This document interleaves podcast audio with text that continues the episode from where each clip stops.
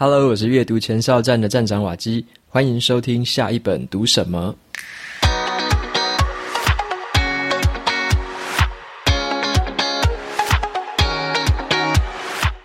今天我要跟大家分享的这本书，它的书名叫做《反智》，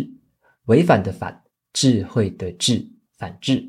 那么这本书在说什么呢？他在说人类其实是一个不太理性的生物，就像这本书的英文书名。The Irrational Ape，那就是人类是一个不理性的猿类。所以这本书在讲的重点是，我们要去找回这个人类最重要的一个批判思考的这种理性思考的能力。那么它的书本背面有一句话讲得很有趣，他说：“理性并非本能，理智需要锻炼。”所以啊，今天我的节目里面就会跟你分享三个人性本能的这个不理性的谬误。再来呢，就学习一下说该怎么样锻炼我们理智的思考。所以今天的节目会分享这四个部分。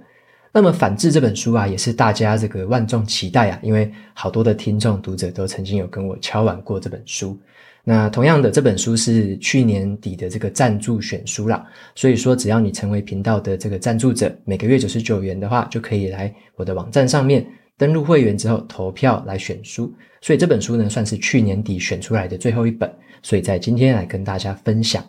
那么在今年的一到三月的这个书本其实也选出来了，这个赞助者们也投票选出了三本书，第一本是少但是更好，那第二本是牧羊人的读书笔记，第三本是第二座山，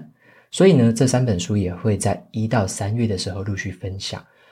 那么，如果你有想要我在四到六月分享的书，你想要一起参加投票的话，那也欢迎成为赞助者。只要是投票前三名的，都会放在下一季的时候来优先讲解。那么，这个就是以一个民主的方式来表决，我觉得这个算是一个很公平的方式。那只要是落选的书呢，都会再沿用放到下一次的投票清单里面。所以，这个投票是持续的，这个书单会持续的投票下去。那么接下来呢，分享一个优惠的资讯。本集节目是由博客来赞助播出。在新的一年开始了，你想要买书吗？那么博客来非常贴心哦，他们帮瓦基整理了一个书单的网页，那包含了我过去啊分享各领域的经典选书，那他就把它整理在这个网页上面。你可以把它当成一个选书地图，每一本书呢，它都有附两个连接。第一个连接你点下去会直接到那一集的 Podcast 说书。另外一个链接点下去，就可以直接在博客来的网页上买书。那么优惠的福利当然是一定要有的啦。那博客来呢，就提供了我们一卡车的这个二十五元的折价券，让大家可以领取。所以呢，记得去我的这个书单网页领取。虽然说很多张啦，可是还是有限量的，所以要抢要快哦。另外啊，博客来他们还设立了一个新年度的目标学习书展专区。那在那个网页上面的书单包含了更广的一些领域了。包含说你如何达到财富自由，如何提升自己的学习能力，加速自我成长，甚至呢，在新的一年找到理想的工作，改善自己的居家环境，培养一些运动和饮食的好习惯，超级多的好书，最低是五折起，全方位的帮你挑选好了各个领域的经典好书，在那个网页上面都有。所以呢，你想要在新的一年买书来充实自己吗？记得一定要去逛一圈。让博客来陪我们开启充满书香气息的一年。OK，那相关的资讯我都放在节目的资讯栏里面，有兴趣的朋友就可以直接去参考，记得去抢这个折扣券哦。接着呢，我们就要回到今天这本书《反智》的这个说书分享。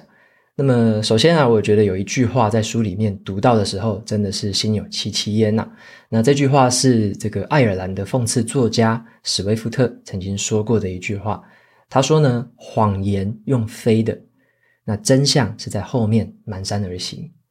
所以呢，当人们终于醒悟过来，一切都太迟了，因为笑话已经结束，故事掌握了影响力。这句话呀，是他在三百年前就写下来的。可是你看哦，到现在来看，这句话真的是再贴切也不过了。谎言又飞的，那真相在后面漫山而行。所以这个谎言啊，这种宣传，还有很煽情的故事，它的传播力为什么这么快？那他们的影响力为什么这么高？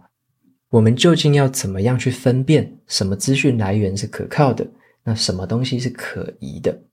那么今天这本书的这个作者，他本身呢就是一个物理学家，他也是一个癌症癌研究癌症的这个研究人员。那么在平常的研究之外啊，他也是一个很知名的科普作家，在很多的媒体专栏上面都写过很多的这个科普文章。他最大的心愿呢，就是希望消除这个大众对于科学还有医学上面的误解。所以他透过这本书里面，他想要说明批判性思考能力的重要。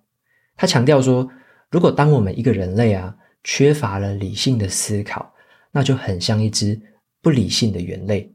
那在书里面，他就引用了非常多当代的知名的事件，还有一些近代的这个历史故事，来让我们去了解说一些很常见、很常见的那种不理性的谬误，像是推理谬误，或者是逻辑上面的一些缺陷，还有啊，人类对于统计数字上面有很多的迷思，以及呢，有一些人他对于偏见。还有阴谋论有莫名的热爱，为什么会有这些现象？那这个书里面都说得非常的详细。那作者他平常就已经很擅长写这种科普文章了，所以他里面所写的这个故事，我觉得非常的引人入胜，而且引用的案例都非常的精准。像是他之前在很多的媒体上面曾经有发表过的文章，他就透过了他自己的脉络整理之后，成为了这本书里面的一个骨干的内容。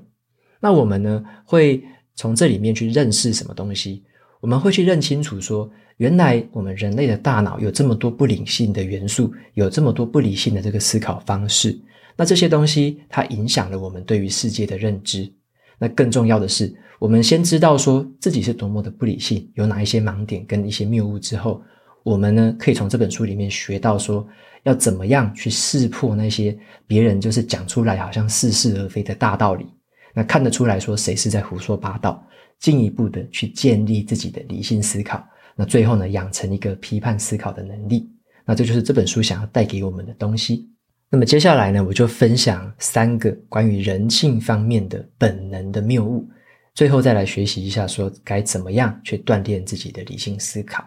那第一个要来谈的是这个网络报名的现象。网络报名这个名词，相信大家应该听过很多了。尤其像最近新闻都会说那个谁谁谁又被出征了，哦，那个出征就是这样，就是网络上面对于某一个人的谩骂，那这样的一个出征现象，其实呢是很符合人类有一种叫做逻辑谬误的一个状况。那么这种谬误有一个名称叫做否定前提，然后去推得肯定的结论。这种谬误，白话文来讲就是说用两个否定的一个前提，结果去推导出一个肯定的结论。那这个东西是怪怪的啦，你可以听一个这个实际的案例，你就可以知道说为什么这样的推理方式是一个逻辑谬误了。就像是一个音乐评论家，他可能非常的自大，然后自我膨胀啊。这这个这个音乐评论家他就会可能会这么推论一件事情，他说我不听那个音乐，那么他就推论到说这个品味好的人也不会听那个音乐，这两个就是否定的前提，结果他就得到了一个结论，因为我不听那个音乐。而且品味好的人也不听那个音乐，所以呢，我的品味很好，他就得到了一个这样的肯定结论。可是仔细去思考这个逻辑是蛮粗糙的，你会发现说这个评论家他根本没有证明他的结论啊，他只是把两个否定的这个前提组合在一起，就得出了他自己说他自己品味很好的这个结论。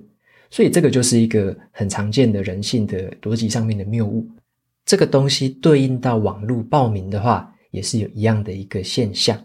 像是啊，有些人在网络上面看到可能某一个公众人物犯了一个错误哦，例如说他可能这个闯红灯啊，或者是在路边丢了一个垃圾，还是说呢他做出了一些可能引起你敏感神经的一个举动，那么这是公认的一个错误，没有错。可是呢，他们可能潜意识里面就会去想说，他如果越强烈的去斥责对方的这个罪行，自己就显得越有道德。这个意思也就是作者他就说了。某一些人在脑袋里面有一种根深蒂固的假设啦，会认为说攻击别人已经这个被公开的这种道德错误，可以抬高自己的道德地位，所以就会有一个这个错觉在脑袋里面变成说，好像把对方骂得越难听，自己就会显得越高尚。所以我们就会常常看到这些网络暴民啊，他们在批评人家的时候讲的话是非常难听，非常难听这样。那么在看这个段落的时候，我就想起了最近我有看到一部很好看的电影，是一个讽刺电影啊，它的名字叫做《千万别抬头》。那这个是 Netflix 在去年底上映的电影，里面有迪奥纳多·迪卡皮欧啊，还有珍妮佛·劳伦斯，还有这个梅丽斯·翠普，非常多这个众星云集的一些大牌演员在里面演出，演技非常的好。那我觉得这部电影真的是讽刺了很多当代的一些事情啊。那这部电影里面有一个桥段就跟这个东西很类似哦，里面呢、这个珍妮佛·劳伦斯啊，她有演的一个科学家，他们上节目受访谈的时候。因为他们就揭露了说，这个陨石即将要掉到地球上了，真的会把地球这个这个砸下来，会直接毁灭。那他们就就想要警告大众这个事实。可是他们在这个节目上面呢、这个受访谈的时候，这个主持人非常的就是很轻很轻描的态度，然后呢也不顾科学事实，他们只是想要节目的效果。所以呢，就因为这样的态度，所以珍妮佛劳伦斯就非常的不开心，他就直接在这个直播的访谈上面直接公开的发怒了。他很生气的就告诉大家说，陨石真的要掉下来了啊！那么大家都会死掉，死掉这样子，所以他就真的发怒了，然后一怒之下就离开了现场。那么呢，这件事情虽然说他讲的是一个事实啦，可是呢，却引起了网络上面很多网络暴民的挞伐。那么他们就针对了这个珍妮佛劳伦斯发言的这个片段，发出了很多的酸酸言酸语。然后呢，还把他在荧幕上面的这个截图截下来，然后改图改成一些很不堪入目的一些图片，甚至还扭曲说他发言的动机，这个背后一定是有阴谋。所以说，这个就是典型的一个对人不对事的一个批评了。那么像这样子的东西，在书里面其实还有很多其他的案例啦。那这种网络暴民出征造成的后果啊，对于这个当事人的伤害，其实常常都是久久不能弭平的。而且啊，我觉得蛮令人省思的一件事情是说，像这种伤害的后果，跟当事人当下犯犯下那个错误啊，有时候是完全不成比例的啦。像是有一些人啊，他可能因为犯了一些错误，然后呢就被公司革职了；那或者是他犯了一些错误，结果呢他整个家庭最后分崩离析，甚至还被告上法院之类的一些这个很可怕的情形。所以呢，这样的现象啊，当他犯下了这个错误，跟他所承受的后果是完全不成比例的时候，这种时候，我觉得反而网络暴民的这些言论完全称不上是正义了，反而是一种单纯满足自己道德优越感的一种霸凌。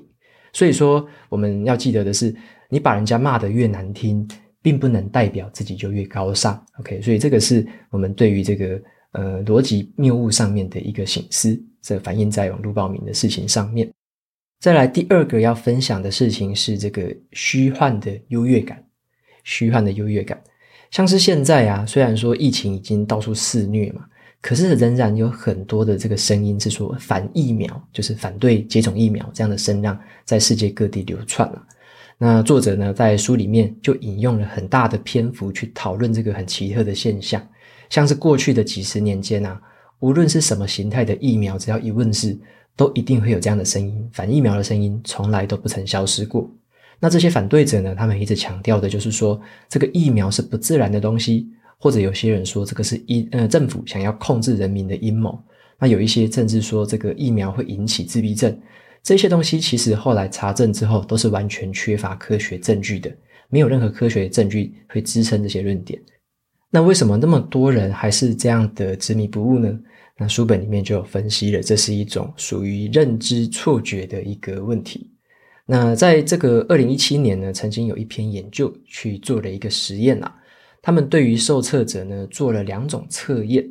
第一个测验是，你觉得啊，对这个自闭症的成因，还有对于自闭症的这个医疗知识的认识有多少？OK，就测第一个是这个。第二个的话，去测试他们说，接种疫苗跟自闭症的关联性是什么？他们就测了这个测受测者，给他测这两个东西。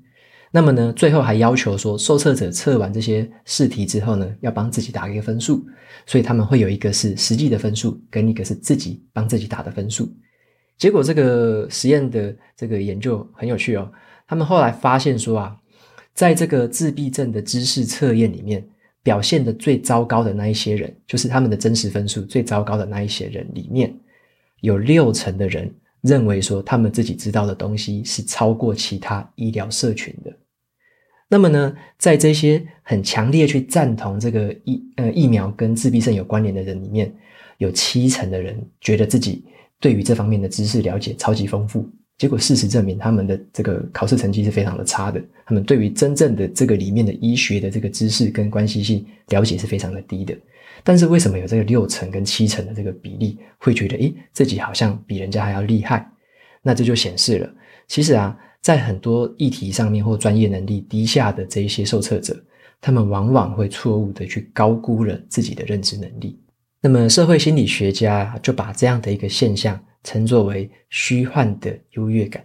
就是说人们很容易去过度的高估自己，以为自己的能力是比别人强的。那这个现象其实就很像之前英国哲学家罗素曾经说过的一句话。他这句话我觉得蛮值得我们自己省思的，就是说问题的根本原因其实在于现代世界的笨蛋太过自信，而聪明人则充满了怀疑。所以这句话我觉得是很有意思的。像我们可能有些事情上面表现的太过于自信了，那其实在别人眼中可能看起来像一个笨蛋一样。那反而是有一些人，诶，对这个东西想说，诶，这个东西是为什么？他想要问更多东西，有更多的好奇心，反而那样的人是聪明人。所以啊，我在读到这句话的时候啊，然后看到了这样的一个研究，就会去想说，常常我们都会被要求说要独立思考嘛。那么，如果说你的独立思考都只是因为你相信一个东西，你有那样的信仰，你基于那样的相信跟信仰一直去思考那件事情，那样的独立思考其实就没有什么实质的帮助。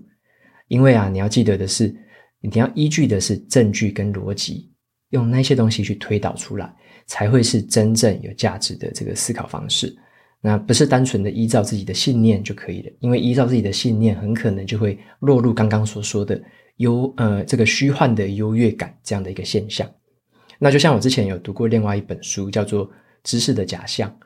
那《知识的假象》就有提到说啊，其实我们人类对于世界所有的认识啊，都是一种知识共同体的概念啦。也就是说呢，我们人类啊，其实。并不是说完全的独立思考去思考任事情的，我们其实是借助很多其他人的知识共同体，建构起自己的知识地图，然后呢，你才会有自己的价值观。所以，我们单独一个人的思考啊，其实是有很多的局限性。时常呢，我们都会需要去参考更多的证据，更多别人所验证出来的逻辑，甚至是一些基于科学上面的一些事实根据。再做出判断是一个比较恰当的一个方式，OK，而不是说如果别人叫你独立思考，你就单纯的依照自己相信的东西、自己的信仰、自己的信念去做思考，那样思考出来的东西其实就没有这么符合真正独立思考的一个精神啦。那再来的话是这个如何判断一个议题的话，就是说你要依据的其实是有证据、有逻辑的科学，而不是说单纯依赖自己的感觉。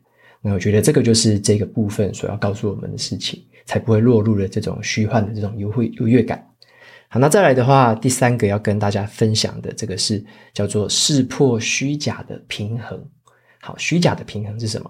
这边要跟大家分享的一个点是，有时候啊，我们在这个报章杂志上面会看到一些报道，叫做平衡报道。平衡报道这几个字听起来好像很公平，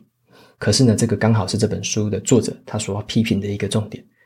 这个手法，这种平衡报道的手法。是现在很多媒体都会采用的方式，因为它很符合我们的直觉嘛。我们直觉会觉得说，你只要呈现出正反两面的声音，而且最好是旗鼓相当的声音，这样子的话，正反双方一来一往的这个论述才会精彩啊，才会是有客观，才会有这样子一正一反的这样的论述，这也是一个收视率的保证嘛。因为啊，如果你只呈现了单方面的声音，这个可能会让观众觉得说有一点偏颇。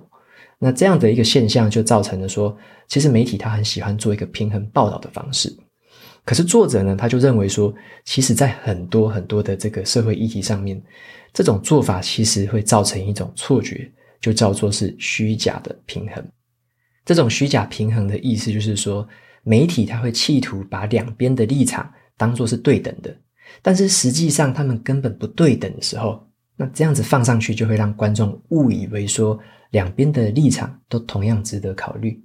那这边举一个例子，像在过去的几十年之间呢、有一个比较有定论的这件事情，叫做气候变迁。可是你知道吗？过去的这几十年啊，很多的媒体他们在气候变迁这个议题上面，都很喜欢邀请正反双方来上辩论节目，因为有一派的这个人认为说，气候变迁不存在啦，这个只是这个世界演演进的这个自然现象，没有什么气候变迁、什么人为因素这方面的事情。那么媒体他就希望说呈现一个客观报道嘛，然后这个平衡报道的方式。但是啊，当你把节目呢是变成说是一正一反的双方在彼此的这样辩论的时候，这个就会让观众产生了一个错觉，他会觉得说这个议题好像还有待讨论，还没有一个共识。所以呢，在这个二零一三年的时候啊，有一个研究就发现了一个很奇妙的现象，在社会大众心里面的估计。大家觉得说，好像只有百分之五十的这个科学家赞成气候变迁这个理论。诶，这个是大众心里觉得好像只有百分之五十而已。但事实上呢，在科学界的这个统计发现了，接近百分之百的科学家一致赞同气候变迁是人为因素造成的。所以作者他就说了一个很重要的观念：当科学的证据完全是偏向于某一方的时候。你这时候媒体又给另外一方曝光的舞台的时候，另一方所讲的谎言跟胡扯就会被观众认为是同样值得考量，这个就会造成了一个虚假平衡的一个错觉。所以作者他就认为说，不论媒体的出发点是有多么的无私、多么的空正，当你把这个科学还有伪科学这两个东西，你用平等的角度来呈现的时候，人们的错觉就会非常的严重。那就好像这个议题上面，在科学上面，科学家还没有共识一样。这个时候，这个时候呢，如果说你的警觉性不够高，你就会被这样的一个呈现方式给影响了。所以作者他是主张发言权呢，应该要跟证据的强度成正比。OK，他的主张是这样的，但我认为在现在的媒体上面可能不太好实现啊，或者说还没有到这样一个那么好理想的程度。因为你说，毕竟媒体他们对于这个事实的查核，或对于科学的查核，毕竟不如科学家来的严谨，所以要要求现在就马上改善是非常困难的。所以从我们自己的角度出发，我觉得有一个简单的方式了。下次如果我们看到这种正反辩论的时候啊，你要知道的是，媒体他们都会倾向于用这样一半一半公正报道的方式在讲。可是我们自己个人来说，要注意的其实是背后的证据，还有科学事实的分量。到底有多少，而不是说他们曝光跟发言的时间有多长。OK，我觉得这个是我们自己个人可以注意的。那么以上这三个呢，就是人性上面的一个不理性的一个现象，包含了网络暴民的现象，然后还有这个虚幻的优越感，以及呢虚假平衡这样的一个错觉。那么在最后呢，跟大家分享一下，怎么样建立自己批判思考的能力。那这本书里面呢，他举的例子其实有一些令我感到啼笑皆非啊。但是仔细思考之后呢，这个背后其实也是蛮可怕的，因为有一些问题是当下可能不会对你造成直接伤害，可是呢，像是疫苗这种事情，你不接种的话，你可能就会受到未来的伤害，因为你没有接受正规的医疗或者说正规的预防方式，那么接下来受到伤害的就是你自己本身了。那么书里面呢，也展示出了很多人类不理性的盲点。真的是多得令我觉得头皮发麻了。那这也让我再三的确定说，这个批判性的思考的能力是非常重要的。那么在这本书的最后，作者有讲了三个步骤，可以让我们自己去思考要如何应用。第一个步骤是，我们要去追踪每一条推论出来的这个判断的路径，直到你追到它的逻辑终点，这样你得出来的结论才会比直觉还要可靠。也就是说呢，面对重大的议题的时候，你必须要慢思，OK？你不要说用直觉去快想，你必须慢思，从逻辑慢慢的推导到前面，到底它来自哪里？它为什么这样推导出来？那第二个步骤是说，我们是不是可以用检验别人的时候那样很严格的条件来检验自己的信念？也就是说啊，你有时候会直问说别人，为什么你这么想？然后你为什么有这样的一个立场？为什么有这样的假设？你要用同样的标准来检验自己的想法，检验自己的信念，在对待自己的时候也要一样的严格。那第三个步骤就是说，我们必须让证据来引导我们，而且呢，要随时准备好说抛弃错误的想法还有信念。意思也就是说，人类其实都会犯错，但是犯错其实不可耻，或者说你对于事情的认识不清楚没关系，犯错不可耻。然后那些认识不清楚没关系，但是呢，如果你拒绝去改正错误，或拒绝去学习新的东西，接受新的事实，这样子才是可耻的。所以说这三个步骤就分享给大家参考看看。那么你透过这样的思考方式呢，得出来的结论你不一定会喜欢，或它不一定符合你的世界观跟价值观。可是问题在于说，它是不是源自于证据还有逻辑？所以我觉得作者有一个观点蛮值得我们就是留在心里面的哦。这个观点就是说，我们其实不等于我们自己的想法了，我们也不等于我们自己的信念，我们是我们的思考能力所定义出来的。OK，那这个观点我觉得它很好的一个原因在于什么？有时候我们的想法，有时候我们的信念有可能是有错误的，但是呢，我们可以透过这个有逻辑的、有推导方式的这个思考能力，来去导正这些错误。所以这个是可以，我们自己的思想跟我们自己的信念，其实是可以持续的改正、持续的导正的。OK，不会有人说他一生下来的信念跟他的想法一辈子都会是一样，不会有那样的完人了。所以当我们有这样的一个想法在心里面，你才会勇敢的去接受，说自己要改正错误，自己要修正自己的想法，接受新的事实的时候，要调整自己看事情的一个角度。那么最后跟大家分享的一句话是，同样是哲学家罗素他曾经说过的一句话。他说啊，当我们在学习新东西的时候呢，你永远不要被自己希望相信的事情，或者说呢，自以为说别人相信了就对社会有帮助的事情所分心。你只要很专心一意的去看事实是什么就好了。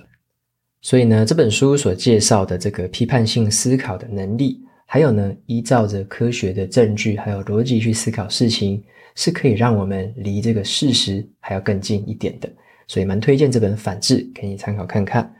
那么在节目的最后，一样来念一下 Apple Podcast 上面的五星评论。第一个听众叫做朱 YC 啊，朱 YC，他留言的内容是第一百集的离职说书，值得一听再听。他说：“瓦基你好，谢谢你创立如此优质的频道。最近跟你一样离职，然后去朝自己理想中的职业迈进。也因为呢，想要解决自己内心的问题，开启了阅读的习惯，慢慢改变了思维。也很乐于向朋友推荐好书。你所介绍的书籍都已经成为我的书单。感谢你的分享，让我可以接触更宽广的世界。”小猪，OK，非常感谢小猪的这段留言。然后你有提到的是一百集，好多的听众也告诉我说那一集他们听了好多次，那这也让我非常的开心，因为那一集是我算是掏心掏肺就发自肺腑的一一个录音呐。然后呢，在录的当下，其实也讲到口干舌燥，因为讲了好像一个多小时吧。所以如果有兴趣的朋友还没有听过一百集的话，也欢迎去听听看喽。再来第二位听众叫做给个解答行吗？他留言的内容是感谢主，这是神给你的恩赐。对于平常不喜欢看书的我而言，能够有人将读书心得整理给我，真的太棒了。而且你的声音让人感到平静，单单这样听就有治愈的效果，加上丰富有用的知识内容，真的太棒了。另一个这个陪你读圣经的声音跟你一样好，真的太太太美妙了。好好保护自己的嗓子，祝福你的节目订阅越来越多，成为一个网红演说家。OK，非常谢谢这位听众的留言。那你有提到一个很值得我注意的事情，就是要保护自己的嗓子。那我之前也的确在想，我如果我哪一天沙哑了，如果我哪一天那个突然感冒还干嘛的，讲话这个讲不出来，然后讲不好听之类的，该怎么办？哦，这个是我曾经也想过的，所以也谢谢你提醒了这一点。所以嗓子的好好的保养是蛮重要的一件事。那么最近呢，也开始我买了一个线上课程哦，就是关于声音如何样应用声音的一个课程。所以我最近也会开始上那个课程，那希望说把自己的声音再做一些比较细微的调整跟优化。那么接下来如果有一些成果的话，再陆续分享给大家知道。那也希望说对于节目的这个讲话的这个声音的品质啊，跟讲话的节奏之类的，能够再有进一步的改善。好，非常谢谢这位听众的留言。再来的话是第三个听众，他的名字叫做 A V A B I N G。好，他说谢谢你。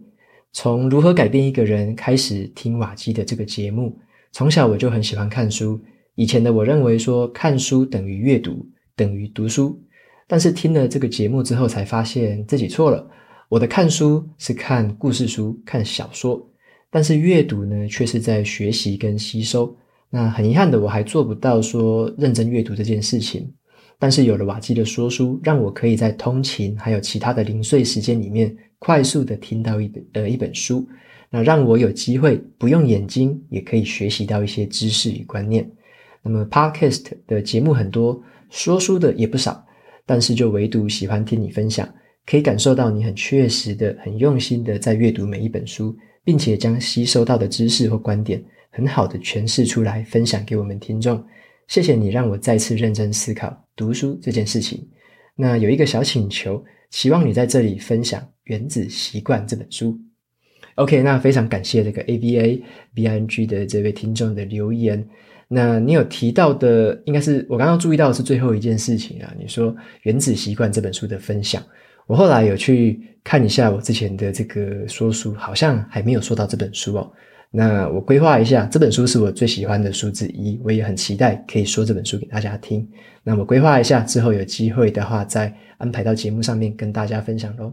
OK，今天的节目到这边就到了尾声。如果你喜欢今天的内容，欢迎订阅下一本读什么，然后在 Apple Podcast 上面留下五星评论，推荐给其他的听众。你也可以用行动支持我，一次性的或是每个月的赞助九十九元，帮助这个频道持续运作。如果你对频道和我有任何的想法或问题，都欢迎在资讯栏里面找到方式可以留言给我。那我每周呢也会在阅读前哨站的部落格分享一篇读书心得。喜欢的话，记得去订阅我免费的电子报。好的，下一本读什么？我们下次见喽，拜拜。